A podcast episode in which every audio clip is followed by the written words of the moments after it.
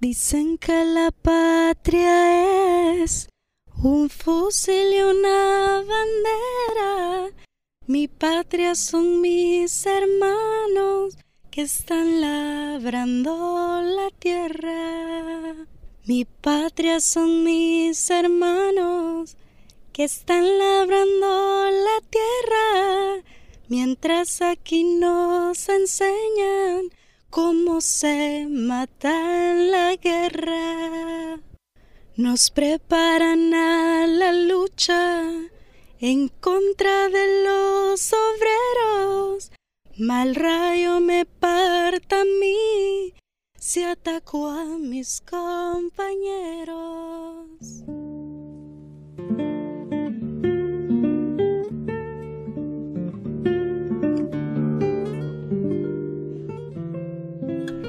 Es la canción que entonaba mi madre las noches frías de guerra, en la que no se escuchaban las cigarras cantando, sino el ruido de las balas y las granadas.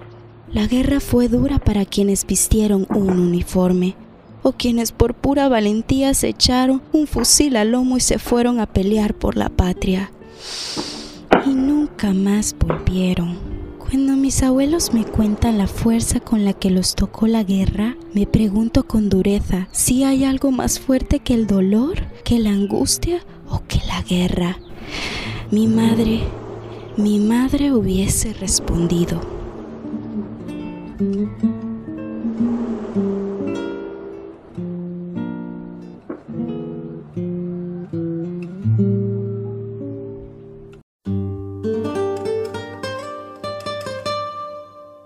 Amor entre balas, en trincheras enemigas.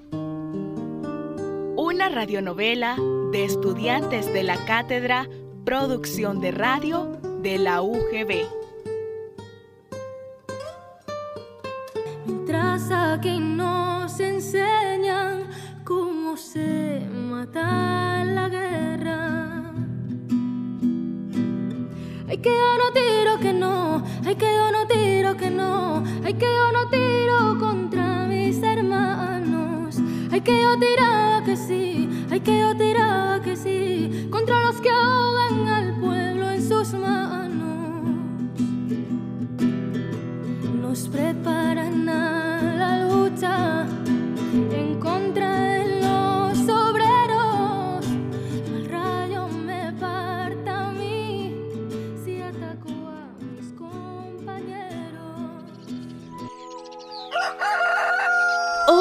5 de mayo y haré lo mismo que el mes anterior. Me despertaré tempranito, me lavaré la boca y la cara y correré a los pies de mi abuelito para que me cuente la historia de mi mamá una vez más y siempre inicia de la misma manera.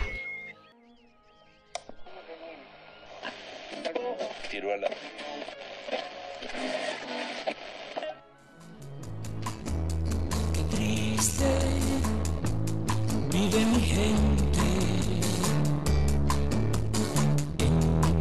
en las casas de cartón. Niños color de mi tierra, con sus mismas cicatrices, millonarios de lombrices.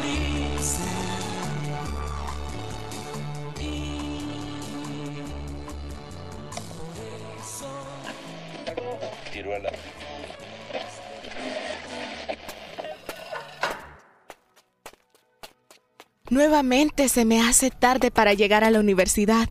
Ay, pero es que entre el trabajo y la facultad estoy tan saturada y tan cansada que apenas puedo dormir unas horas. ¡Mamá! ¡Ya me voy! ¡Mamá! Ay, bueno, seguramente ya se fue a vender al mercado.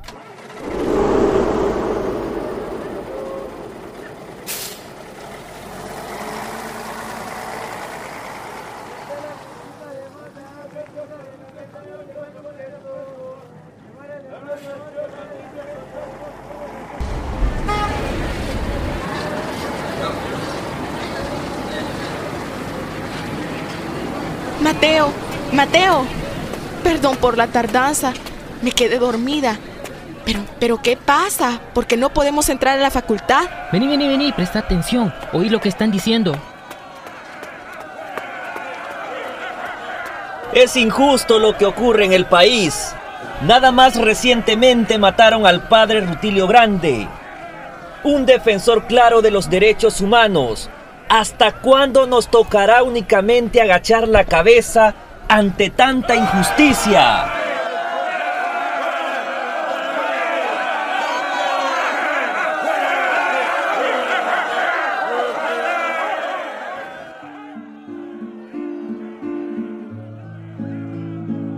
Y esas palabras llenas de agudeza, dice mi abuelito que fueron las que enamoraron a mi madre. Ya son tres años de estar juntos, mi Luis. Es momento que pensemos en dar un paso más grande. Tú ya terminaste la carrera y a mí me falta un año para graduarme. Y en este tiempo, en que las cosas están tan duras, hay que estar unidos para buscar un mejor futuro. Así será, mi soñadora. Me preocupa la presión que se siente en la ciudad en estos últimos días. Yo sigo en contacto con los del colectivo de la facultad y me dicen que si la situación sigue de esta forma, habrá que buscar salida a otro país. A el presidente no le gustan los activistas como tú y como yo, y la presión está creciendo. Me asusta que en cualquier momento estalle una guerra. Ninguna guerra. O por lo menos hay que mantener la esperanza de que no será así. Sé que la situación está difícil, pero espero que haya una solución más eficaz que un conflicto. Me asusta no sobrevivir. O que terminemos desaparecidos o, o algo así. No te pongas negativa, mi soñadora. Sabes que las cosas pueden cambiar. Los del colectivo no estamos solos. Contamos unos con otros. Además, Monseñor Romero está criticando duramente las desapariciones. Y si nuestras voces son pequeñas para los políticos, la de él tiene peso. Y algo puede lograr.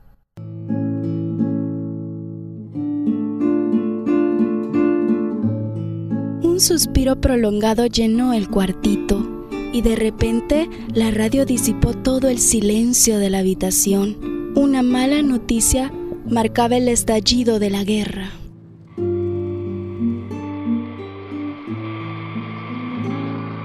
Extra, extra, recibimos información de última hora.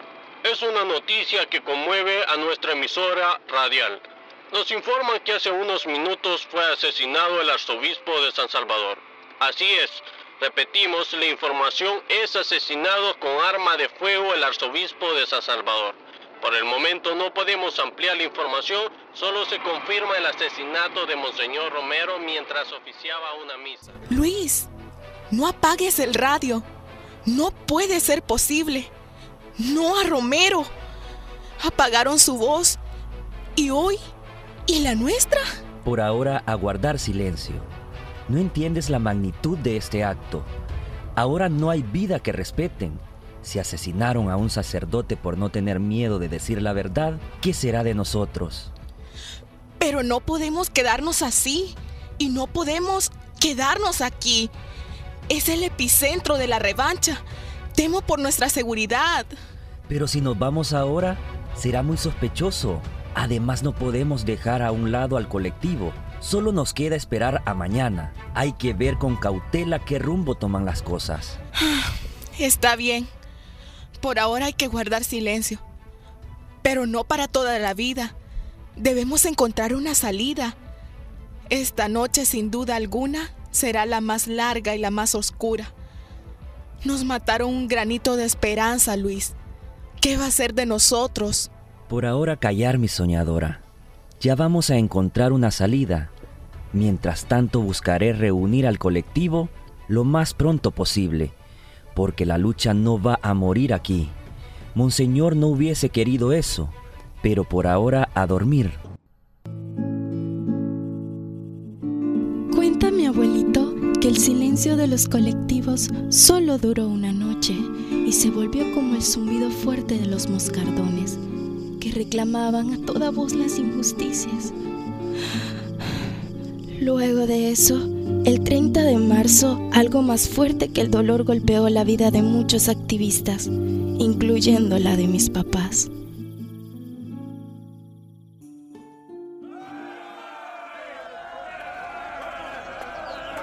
Listo. Logramos que la mayor parte del colectivo se reuniera en la Plaza Barrios. Nos van a estar esperando reunidos en una de las calles cercanas. La plaza está demasiado llena. Espero que no nos vayamos a separar. Inés, quédate cerca. Vamos a intentar acercarnos lo más posible. Después de la misa, espero podamos hablar. ¿No crees que sea muy peligroso? Seguramente los cuilios andarán rondando la plaza y nos pueden agarrar y acusarte subversivos. Tranquila, Inesita. Ya verá que nada va a pasar. No creo que intenten algo en el funeral de Monseñor. Además, escuche, la cantidad de gente que hay en la plaza está que no cabe ni un alma. Así les será difícil saber quiénes somos activistas. No va a pasar nada.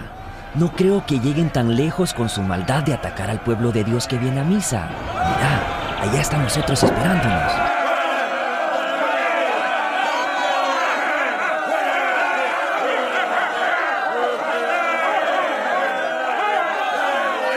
Mateo, Mateo, presta atención ahora que Inés no está. Si la cosa se pone gruesa, llévatela a Morazán donde sus papás. Yo los voy a alcanzar si no puedo salir de aquí con ustedes. Pero prometeme, viejo, que la vas a llevar con bien. Así como habíamos dicho. Si algo pasa, te prometo que me la llevo. En el nombre del Padre y del Hijo y del Espíritu Santo. La paz esté con vosotros. Hermanos, para celebrar dignamente estos sagrados misterios, reconozcamos humildemente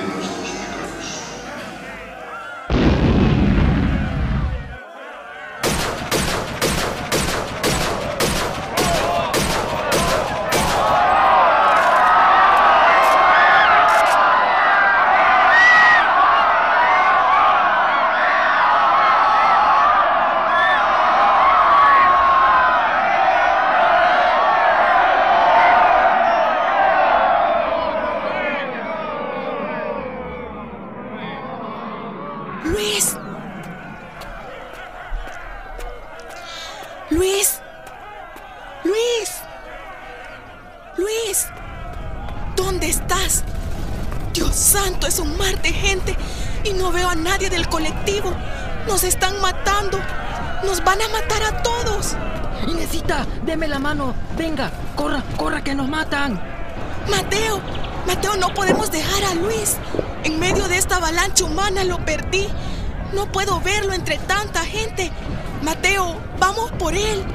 No podemos dejarlo solo. Corra, Inés. No se preocupe por Luis. Él es muy astuto y va a salir de esta. Pero yo tengo que sacarle a usted de este infierno. Corra que a una calle dejé el carro de mi compadre. La voy a llevar donde sus papás. ¿Pero qué está diciendo, Mateo?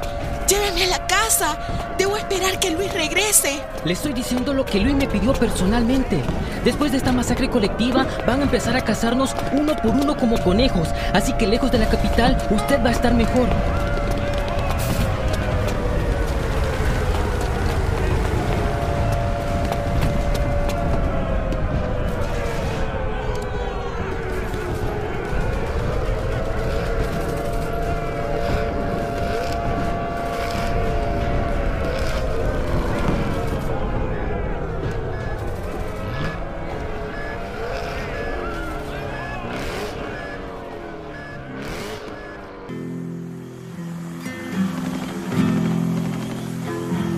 Qué triste se oye la lluvia en los techos de cartón. Qué triste vive mi gente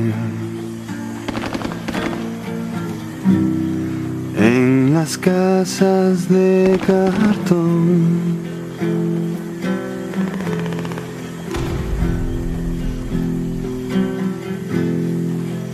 Niños color de mi tierra, con sus mismas cicatrices millonarios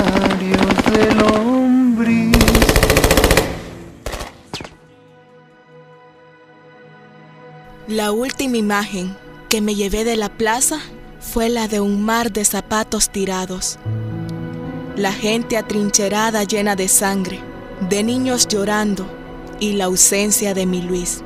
A unas cuantas calles subí al auto de Mateo y emprendimos viaje hacia Morazán. Y llegué a donde usted, mamá, con una maleta vacía y el corazón roto.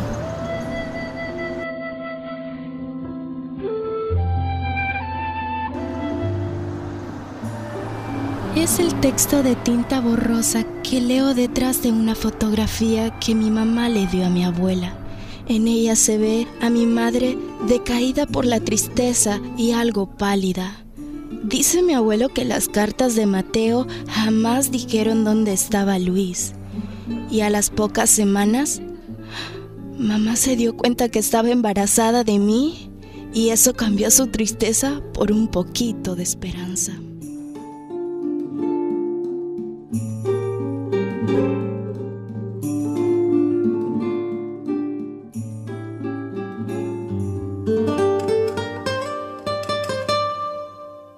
Amor entre balas, en trincheras enemigas.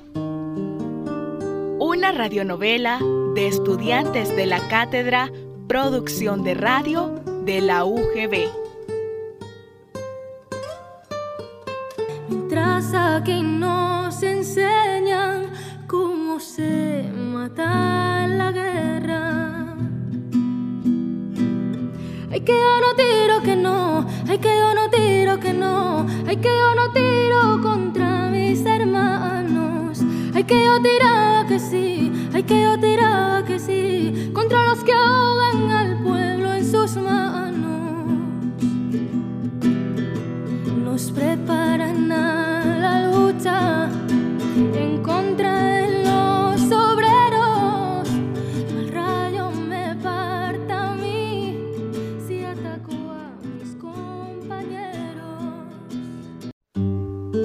Capítulo 1.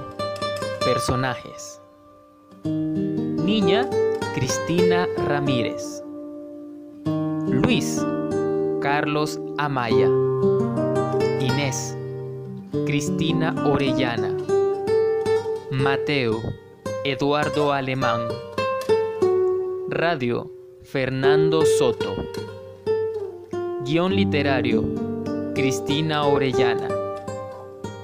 Guión técnico Laura Salas, Stephanie Márquez. Edición Cristina Ramírez, Eduardo Alemán, Cristina Orellana. Grabación Cristina Orellana.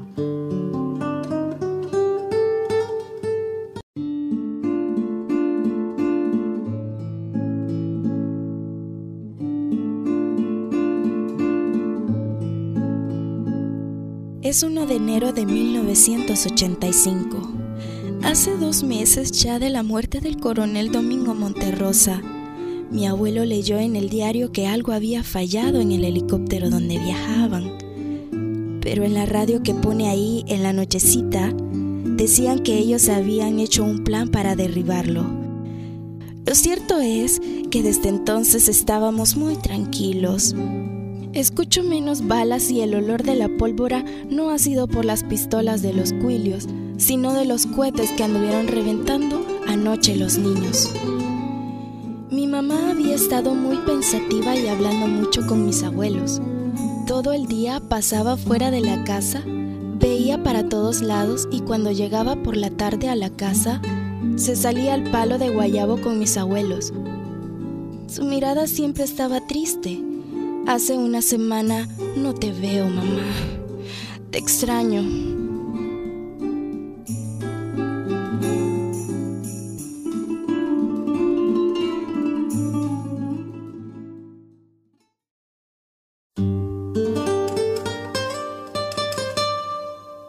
Amor entre balas, en trincheras enemigas. Una radionovela de estudiantes de la cátedra Producción de Radio de la UGB. Mientras aquí nos enseñan cómo se mata la guerra. Ay, que yo no tiro que no, ay, que yo no tiro que no, ay, que yo no tiro contra mis hermanos. Ay, que yo tiraba que sí, ay, que yo tiraba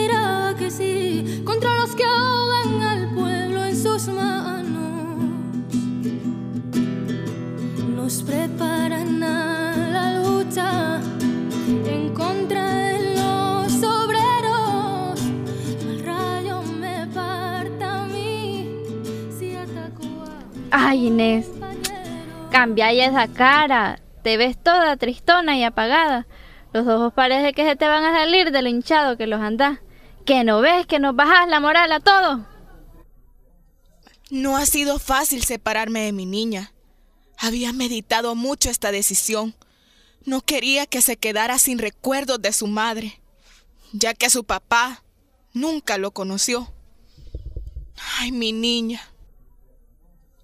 Tengo la esperanza que esta lucha será por un mejor futuro para ti. Miren muchachas, vengan. Ahorita nos van a dar unas instrucciones para mañana.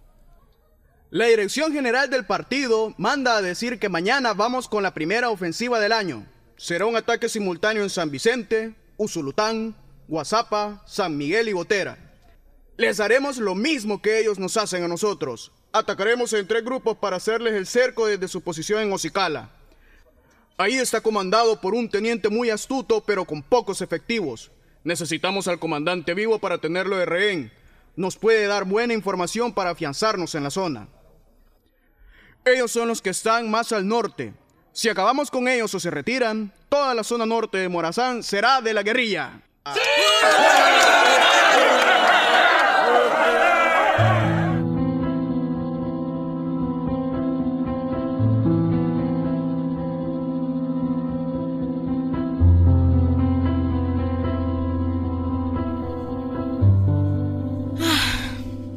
Desde aquel 30 de marzo del 80, he tenido muchas noches frías sin ti, mi Luis.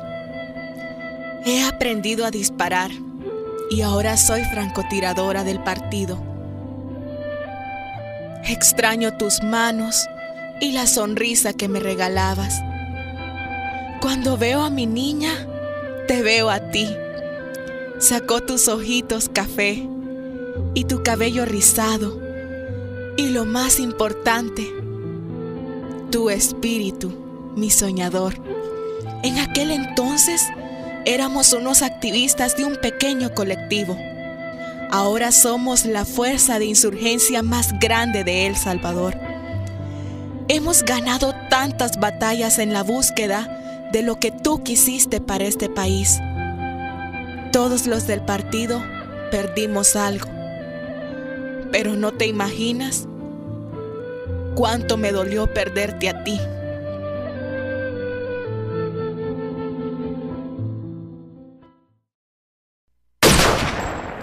¡Ay! ¡No corran, hijos de puta! ¡Párense! ¡Negro, ¡Inés! corran! ¡Inés! ¡Apuntales bien! ¡Que de esta no salen! Ujú, sí. Ahí va el teniente. ¡Agárrenlo! ¡Agárrenlo! ¡Disparen a la pierna! ¡No lo vayan a matar! Cuilo cerote como que fuera gato. Esquiva todo y siempre se cubre. Nos va a dejar varias bajas y nos lo matamos. ¡Inés! ¡Tírale al teniente! ¡Que lo lleve el diablo! Copiado, ahorita gato. Solo el casco le boté, pero al nomás asomé la cabeza, te mato. ¿Luis?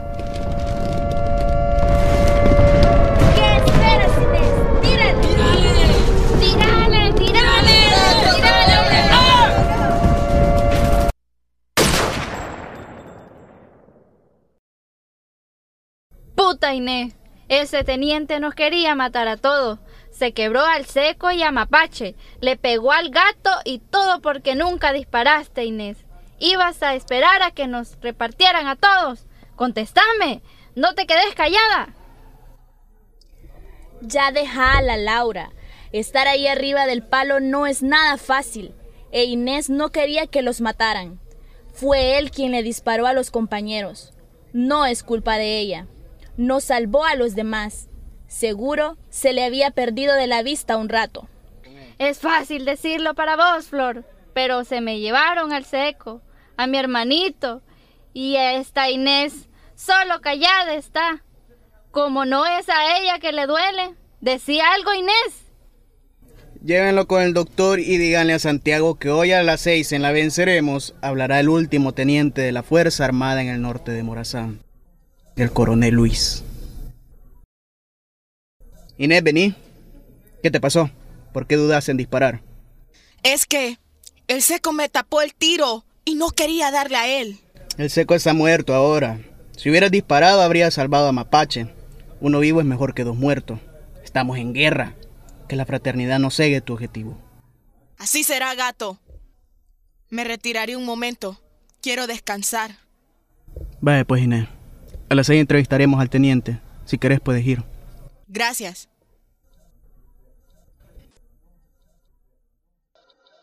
Radio Venceremos, la voz popular de la guerrilla. ¿Cuál es su nombre y su cargo? Teniente Rodolfo Antonio Martínez, jefe de comando terrestre en San Francisco Gotera.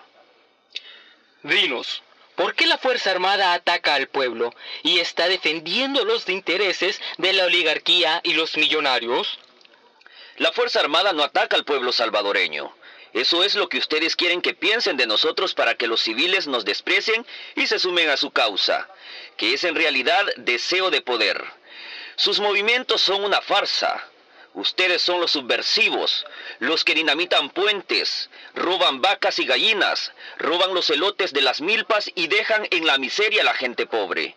En cambio nosotros, gracias a la ayuda de Estados Unidos, le traemos comida, arroz, frijoles, sandías, semillas y todo lo que necesitan para sobrevivir de ustedes, que son los que en verdad roban al pueblo. Y no les importa si son sus mismos compañeros los que quedan atrás, los abandonan o sacrifican para que no sean una carga o no digan nada cuando los arrestan. Si no les importa un compañero de guerra, es imposible que les importe realmente el pueblo. Este coronel está desquiciado. Ahora que ya habló, matémoslo. No van a regresar por él. No les sirve venir por un rehén. Yo lo mataré. No lo hice temprano y fue mi culpa que acabara con dos compañeros. Está bueno. En la quebrada de la Guacamaya lo vamos a fusilar. Disparar a este traidor. Es un desertor.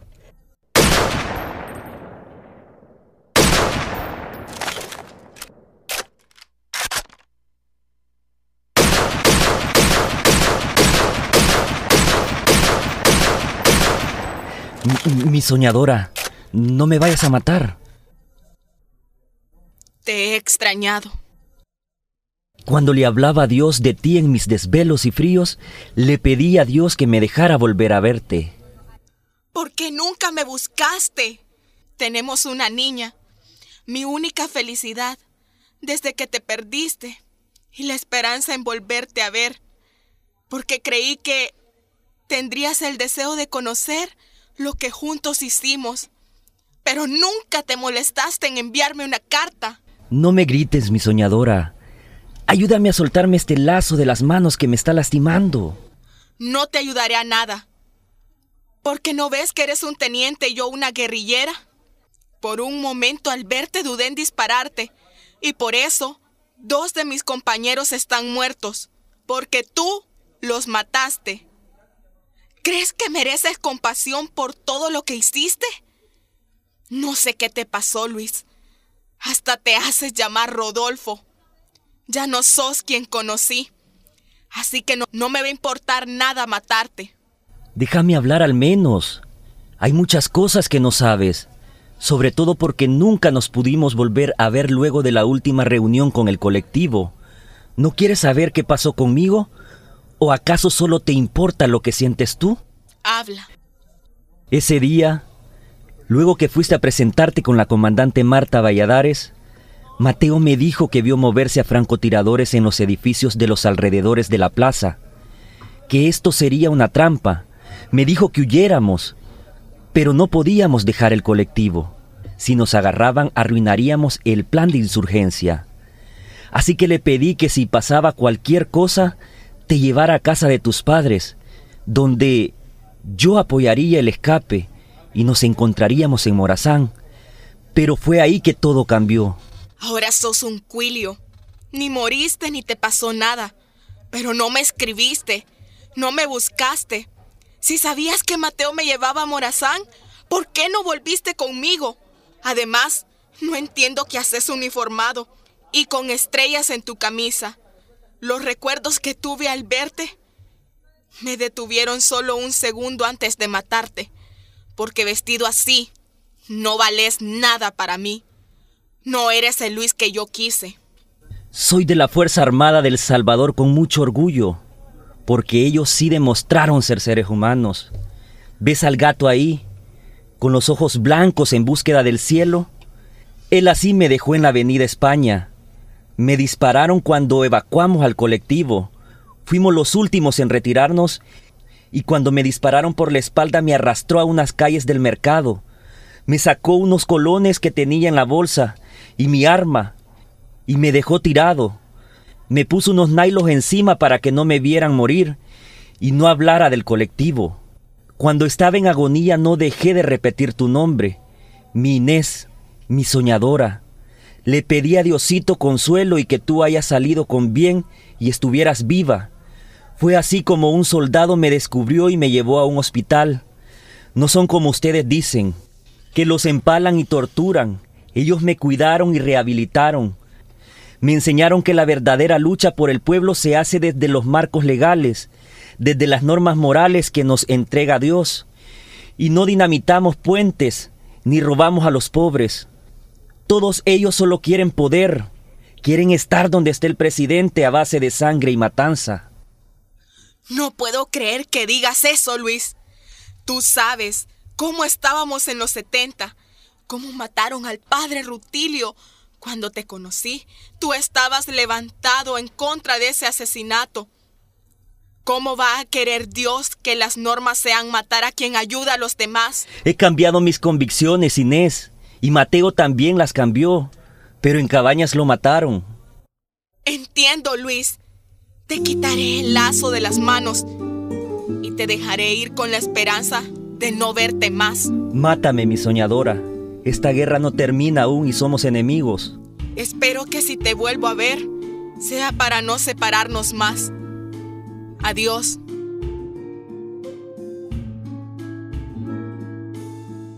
Mis abuelos están muy angustiados. Parece que todo esto los toca muy fuerte. A mí me dicen que todo está bien, solo que no salga de casa. Mami, te extrañé el 85. En el 86 casi nos matan.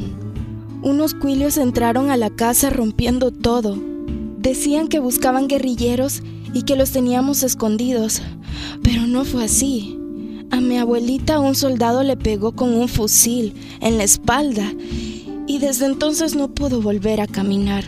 Mi abuelo la enterró en el 88. No pudimos hacerle misa porque los padres tenían miedo de dirigirla en este sector. En la radio suena una frase muy fea. Haz patria, mata a un sacerdote. Ahora que cumpliré nueve años, mi abuelito me dijo que me iba a llevar al pueblo a comprarme un vestido pero en la radio Venceremos dice que el día de mi cumpleaños harán una ofensiva hasta el tope y que no salgamos porque va a haber muchas balas. Mami, ya quiero que termine esta guerra. Me quitó a mi abuelita y a ti.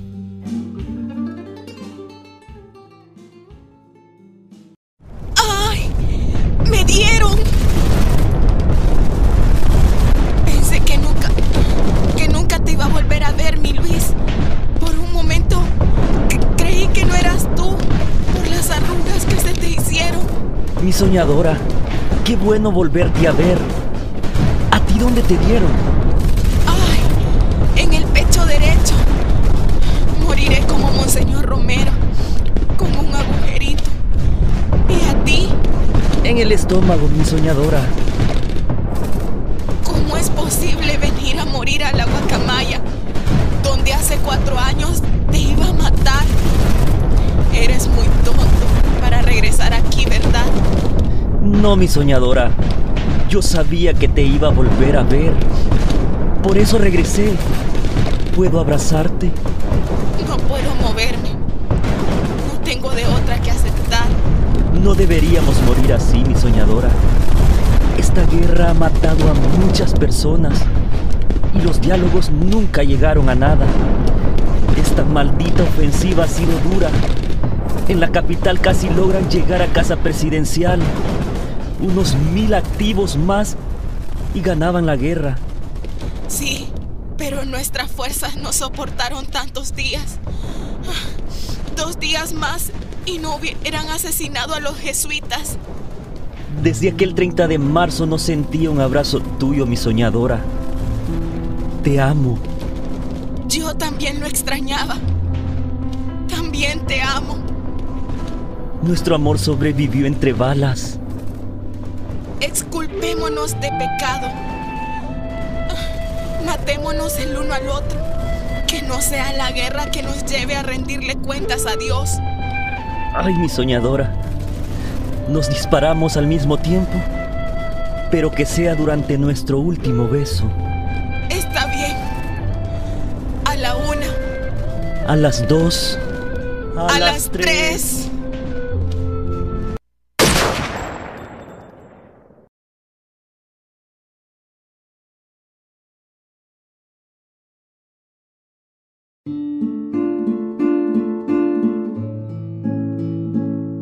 Cuando mis abuelos me contaban la fuerza con la que les tocó la guerra, me pregunto si hay algo más fuerte que el dolor, que la angustia o que la guerra. Mi madre, mi madre me hubiera respondido que el amor, que el amor sobrevivió a pesar de las balas, de la angustia y de la guerra misma.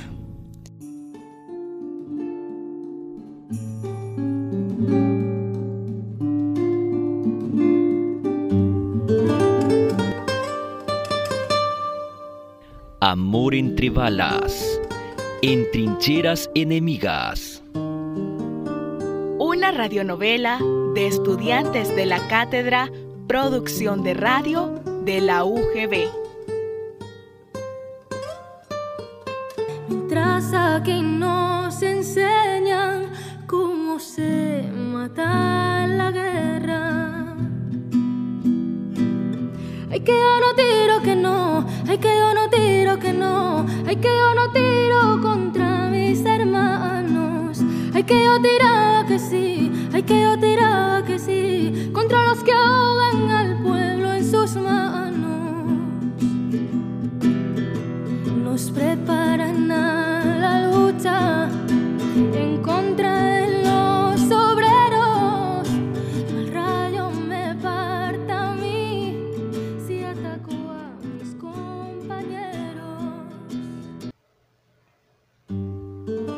Capítulo 2 Personajes. Flor Laura Salas. Laura Stephanie Márquez. Niña Cristina Ramírez. Luis Carlos Amaya. Inés Cristina Orellana. El gato Oscar Maradiaga Locutor Santiago Eduardo Alemán. Guión literario Eduardo Alemán. Guión técnico Laura Salas Stephanie Márquez. Edición Eduardo Alemán Cristina Orellana. Grabación Cristina Orellana. Investigación Cristina Ramírez Laura Salas y Stephanie Márquez.